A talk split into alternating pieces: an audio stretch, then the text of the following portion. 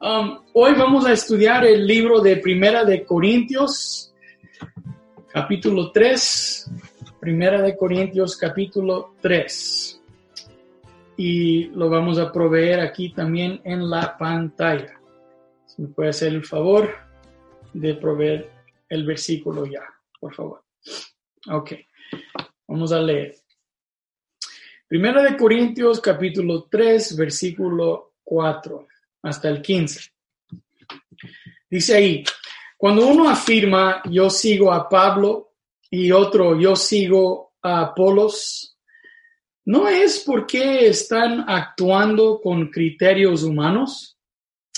Después de todo, ¿qué es Apolos y qué es Pablo? Nada más que servidores por medio de los cuales ustedes llegaron a creer según lo que el Señor le asignó a cada uno. Seis. Yo sembré, Apolos regó, pero Dios ha dado el crecimiento. Así que no cuenta ni el que siembra, ni el que riega, sino solo Dios, quien es el que hace crecer. El que siembra y el que riega están al mismo nivel, aunque cada uno será recompensado según su propio trabajo. En efecto, nosotros somos colaboradores al servicio de Dios y ustedes son el campo de cultivo de Dios, son el edificio de Dios. Continuamos en el 10. Según la gracia que Dios me ha dado, yo como maestro constructor eché los cimientos y otro construye sobre ellos. Pero cada uno tenga cuidado de cómo construye, porque nadie puede poner un fundamento diferente del que ya está puesto, que es Jesucristo. Amén. Si alguien construye sobre este fundamento, ya sea oro, plata y piedras preciosas o con madera, heno y paja, su obra se mostrará tal cual como es. Pues el día del juicio la dejará al descubierto. El fuego la dará a conocer y pondrá a prueba la calidad del trabajo de cada uno. Si lo que alguien ha construido permanece, recibirá su recompensa. Pero si su obra es consumida por las llamas, bueno, él sufrirá pérdida. Será salvo, pero como quien pasa por el fuego. Que Dios bendiga su palabra. Oremos para dedicar este momento al Señor. Padre Santo, en este momento todos nosotros nos ponemos delante de ti, porque sabemos que tú eres el único juez digno, Señor, para evaluar el trabajo que cada uno estamos haciendo para ti, Señor Jesús. Señor, todo lo que hacemos lo hacemos con el mejor esfuerzo y las mejores intenciones, mi Dios. Pero sabemos que sin ti nada de esto importa, Señor, porque es para ti, es por ti, Señor, y para tu gloria. En este momento habla con nosotros, mi Dios habla con nuestros corazones. Úsame, Señor, para que sean tus palabras y no las mías. En el nombre de Jesús oramos. Amén. Ok, voy a cambiar aquí para verlos. ok. Amén. Vamos a empezar analizando el versículo 4, ¿verdad? Eh, Pablo empieza, bueno, en el 1, pero la verdad que todo este pasaje empieza desde el capítulo 2, pero Pablo les está preguntando a los corintios, eh, está diciendo, bueno, ¿estamos usando criterios humanos eh, o criterios espirituales, verdad? Las últimas semanas nosotros aquí eh, hemos estado estudiando el poder, el misterio, los detalles y la sabiduría de Dios que viene a través del Espíritu Santo, ¿verdad? Estudiamos de la resurrección hasta el día de Pentecostés. Entendimos que la resurrección y el día de Pentecostés, la explosión de la iglesia hasta el día de hoy es a través del Espíritu Santo, ¿verdad? Entonces yo creo verdaderamente que aquí en este lugar el movimiento de Pentecostés está aquí y continuará.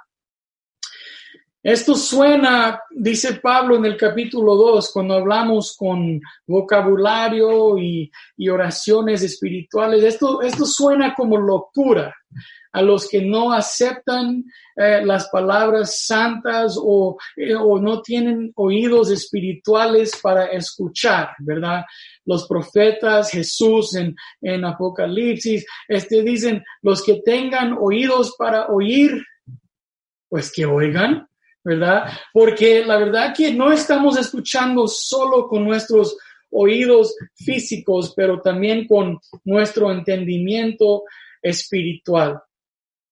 Pablo en el capítulo 2, versículo 12 dice, nosotros no hemos recibido el espíritu del mundo, sino el espíritu que procede de Dios, para que entendamos lo que por su gracia Él nos ha concedido. El Espíritu que tú y yo, usted y yo hemos recibido, mis hermanos, a través de la palabra de Dios, a través de nuestra conversión, a través de la unción y el bautismo del el Santo Espíritu, no es el Espíritu de este mundo. Podemos y debemos entender las cosas con conocimiento y sabiduría y aprendizaje uh, de este mundo. Dios nos ha dado un poco de sabiduría y conocimiento a la humanidad, pero no se compara al entendimiento espiritual que da el Santo Espíritu de Dios mismo. Entonces, eh, eh, Pablo nos está diciendo, eh, ¿con qué criterio estás pensando ahorita? ¿Con qué criterio estás analizando los momentos, los detalles, verdad? Y nosotros oramos que podamos usar el Espíritu Santo para entender lo que nos está concediendo. Dios nos ha regalado, como vimos hace dos semanas, cuando leímos en Jeremías, nos ha dado su espíritu en nuestra mente, ha colocado su espíritu en los vasos de nuestra mente, de nuestro corazón, y lo ha puesto, eh, debe ser pues hasta algo que está penetrando nuestra sangre y hasta entrando en nuestro ah, ADN, ¿verdad? Tiene que ser parte de nuestras células. Entonces, diariamente la sabiduría de Dios debe estar expresándose a través de nuestros pensamientos y decisiones. Eso es la santificación, ¿verdad? Eso es la consagración. Eso es ser comprometido a Dios, que mi pensamiento, mi pensamiento eres tú, ¿verdad? Que mis decisiones son decisiones de Dios, que mis acciones son acciones de Dios. Pero, obviamente, cuando fallamos y nos equivocamos, ahí está nuestra ayuda, nuestro consolador, nuestro consejero, el Espíritu Santo, para convencernos a arrepentirnos y reparar lo que es quebrado, ¿verdad? El pacto de amor que tenemos con Dios y con nuestro prójimo, especialmente cuando quebremos, quebramos ese pacto con nuestro prójimo que duerme en la almohada a nuestro lado o en el cuarto a la par, ¿verdad? Especialmente ahí. Y con ese entendimiento, ¿verdad? Porque Pablo sigue desde el capítulo 2, por eso estoy explicando todo esto. Eh, por eso él dice, con ese entendimiento espiritual debemos de analizar las cosas que pasan. Entonces, mis hermanos, ah, gracias por sus comentarios eh, acerca de lo que ah, se habló, lo que hablé el, viernes en, el segmento de hermano a hermano, cuando les conté de un sueño que yo tenía, pero la verdad que estos sueños vienen de Dios. El sueño que todos hemos compartido en estos lindos meses juntos es un sueño de la iglesia triunfante, la la iglesia victoriosa. Y la pregunta es, ¿de dónde viene este sueño? El sueño de su familia, tu familia restaurada, unida, el sueño de tu familia fuerte, ¿de dónde viene? Realmente y verdaderamente, ¿de dónde vienen tus sueños? Yo pienso que la respuesta es, viene del Espíritu Santo, que está sembrando en ti un árbol de fruto para cosechar en su tiempo. Me recuerda de el Salmo 1, ¿verdad? Que la persona que está siempre meditando en los caminos de Dios es como ese árbol sembrado al lado del río, siempre dando fruto en su tiempo para cosechar. Mes tras mes, no es una vez, es cada mes cosechar, cosechar, cosechar. Pablo pregunta en el versículo 4, ¿a quién sigues? ¿A quién sigues? ¿A los humanos con su sabiduría del tamaño de un grano de arena? ¿O a Dios con su sabiduría divina? ¿A quién sigues? Continuamos viendo el versículo 5 hasta el 9. Lo voy a leer solo dándole un repaso. repaso. Pablo dice, después de todo, ¿quién es Apolos? ¿Y qué es Pablo? Nada, nada más que servidores, nada más que llegaron a tratar y trabajar en el campo de Dios. Dice, yo puedo hacer el trabajo y Apolos da el siguiente, pero la verdad que Dios da crecimiento en el 6. Entonces dice, todos nosotros que somos obreros en este campo, estamos al mismo nivel, dice Pablo en el 7. Cada uno después será recompensado en el 8 por su trabajo. Me acuerda de Jesús cuando los que estaban trabajando en el campo desde las nueve de la mañana hasta las seis de la tarde se enojaron con el dueño del campo porque los que llegaron a las 5.45 fueron pagados la misma cuota, la misma cantidad y dijo Jesús, dijo Dios, es mi campo, mi amigo, yo puedo pagarle a quien quiera lo que yo quiera, porque cada obrero es digno de su recompensa.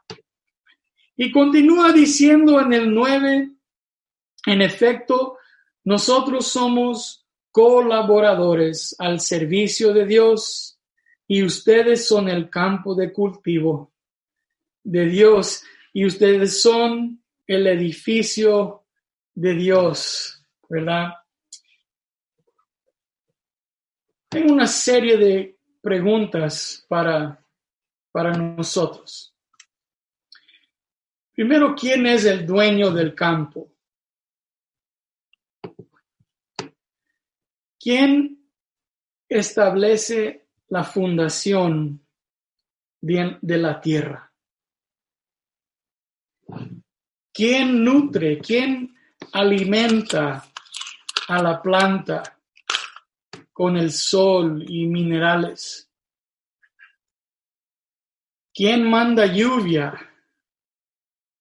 El obrero puede ser o puede construir ah, un sistema de irrigación, pero ¿de dónde viene el agua? ¿Quién da la lluvia? ¿Quién manda lluvia? ¿El obrero? ¿Quién le permite al agricultor tratar de sus plantas, podarlas, tratarlas, cantarles? Porque mi madre me enseñó que a las plantas se les debe hablar y cantar para que crezcan saludables, ¿verdad? Para los que no sabían, ahí les doy un secreto. ¿Quién examina el trabajo que han hecho los obreros? ¿Quién es digno de juzgar? ¿Quién es la vid verdadera? ¿Y de quién somos ramas? Permanezcan en mí y yo permaneceré en ustedes, dice Jesús en Juan 15, 4. En efecto, dice Pablo en versículo 9 aquí en este pasaje, nosotros somos simplemente colaboradores al servicio de Dios. Al final nosotros somos agricultores como los que siguen los tiempos de cosecha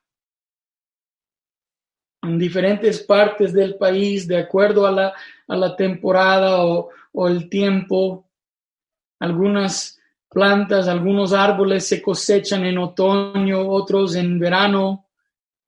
Y nosotros somos los que seguimos tiempo tras tiempo en frío, en calor, en la nieve o en la lluvia, siguiendo donde el Señor nos manda a tratar y cuidar de esas plantas, esos árboles, del fruto de cada uno,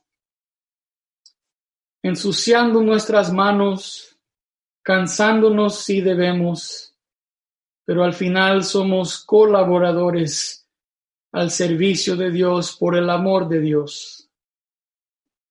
En mi caso, ustedes son mi campo,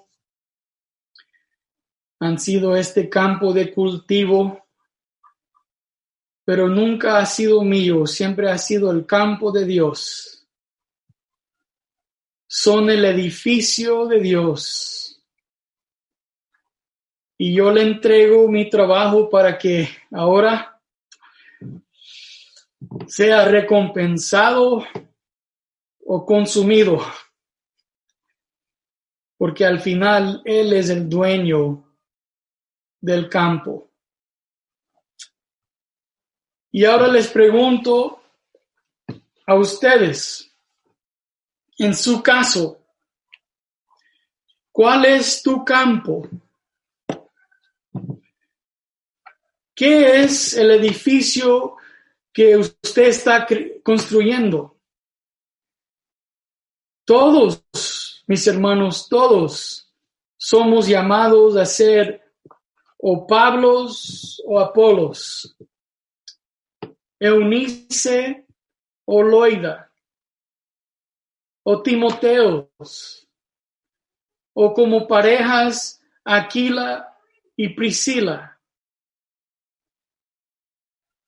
Póngase en los zapatos de Pablo para leer el 10 al 15 y piense cuál es su campo ¿Cuál es su edificio que está construyendo? Dice Pablo en el 10, según la gracia que Dios me ha dado. Yo como maestro constructor eché los cimientos y otro construye sobre ellos. Pero cada uno tenga cuidado de cómo construye. Porque nadie puede poner un fundamento diferente del que ya está puesto que es Jesucristo. El 12. Si alguien construye sobre este fundamento, ya sea oro, plata y piedras preciosas o con madera, heno y paja, su obra se mostrará tal cual es, pues el día del juicio la dejará al descubierto. Mis hermanos, ¿cuál es tu campo? ¿Cuál es tu edificio? El fuego la dará a conocer y pondrá a prueba la calidad del trabajo de cada uno. De cada uno. Si lo que alguien ha construido permanece, recibirá su recompensa. Amén. Pero si su obra es consumida por las llamas, él o ella sufrirá pérdida. Amén. serás salvo, pero como quien pasa por el fuego. ¿Cuál es tu edificio, mi hermano? ¿Cuál campo estás tratando? ¿Cuál es tu responsabilidad? Pero dirán, pero ¿quién soy yo? Yo no soy pastor, yo no soy eh, líder laico. Mm. Pero acuérdense lo que acaba de leer hermana Isabel en Efesios 4, 11. Cuando Jesús ascendió, lo que acabamos de estudiar hace unas semanas, cuando Jesús ascendió al cielo, él mismo constituyó a unos apóstoles, a otros profetas, a otros evangelistas y a otros pastores y maestros. ¿Para qué? a fin de capacitar al pueblo de Dios para la obra de servicio, para edificar el cuerpo de Cristo.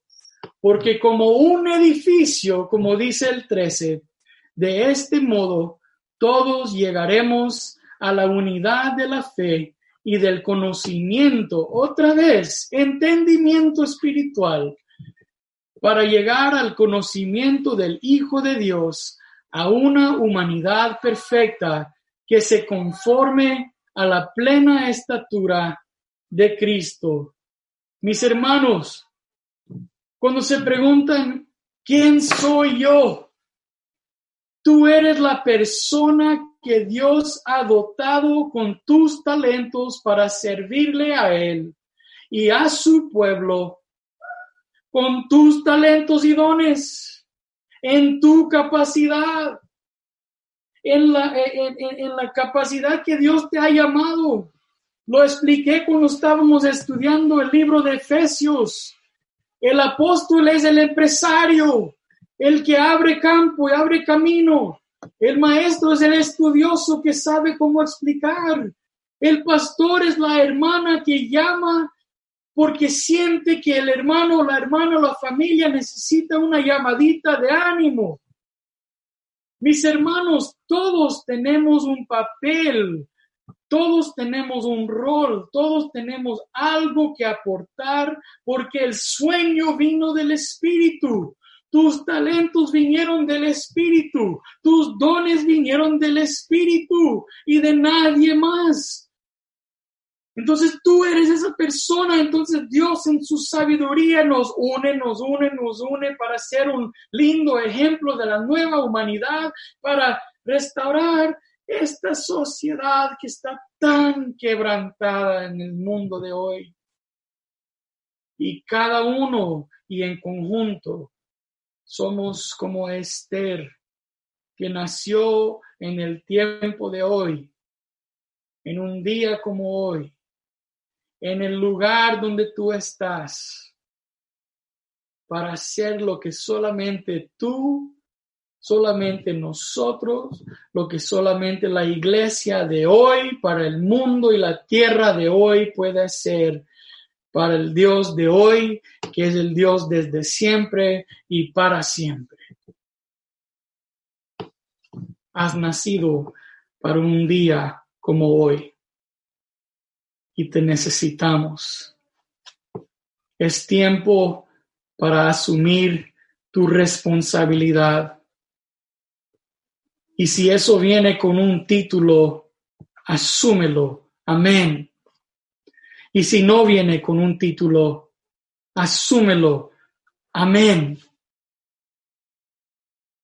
Porque tú también, tu familia también, individualmente tienes un campo Tú también eres un obrero. Tú también tienes un edificio que construir y tú también serás analizado por el mismo dueño del campo que me va a analizar a mí. Entonces tenemos que asumir ahora, mis hermanos, nuestra responsabilidad. Porque al final como dice Pablo, ¿quién somos? ¿Quién somos nosotros? Somos colaboradores al servicio de Dios. Amén. Qué responsabilidad más grande. Amén. Qué privilegio. Amén. Gloria a Dios. Qué dichosos somos, mis hermanos. Somos colaboradores, servidores, siervos de Dios, de su pueblo para este mundo, para servirlos, lavar los pies de todos. Amén. Wow qué privilegio. Pero no se preocupen, hay que ensuciarnos las manos, porque Dios está haciendo la obra. Y lo que Dios construye no será destruido. Dios da crecimiento, mis hermanos. Para concluir, les dejo con lo que nos dijo Jesús cuando estaba aquí. Dijo, miren la semilla de mostaza. Cada uno somos una semillita de mostaza. Y él dijo, el reino de Dios es como una semilla de mostaza.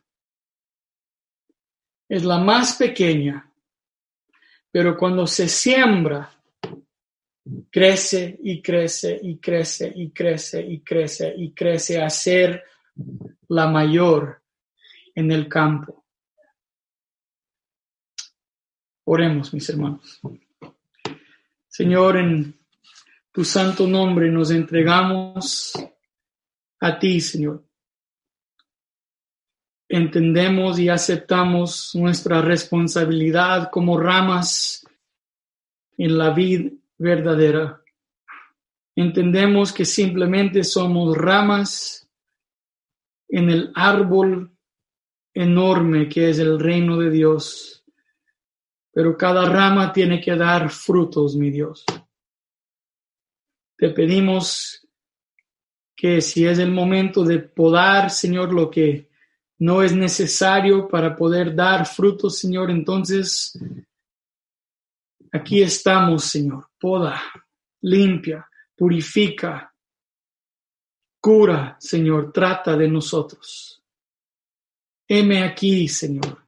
Envíame a mí, Señor.